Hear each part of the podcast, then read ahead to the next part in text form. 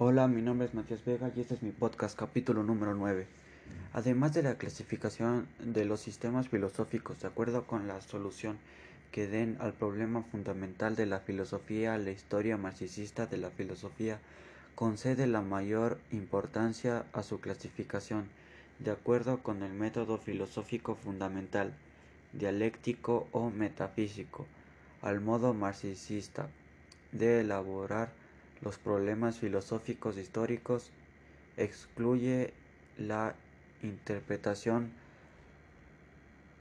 arbitraria del carácter de los sistemas filosóficos tratados,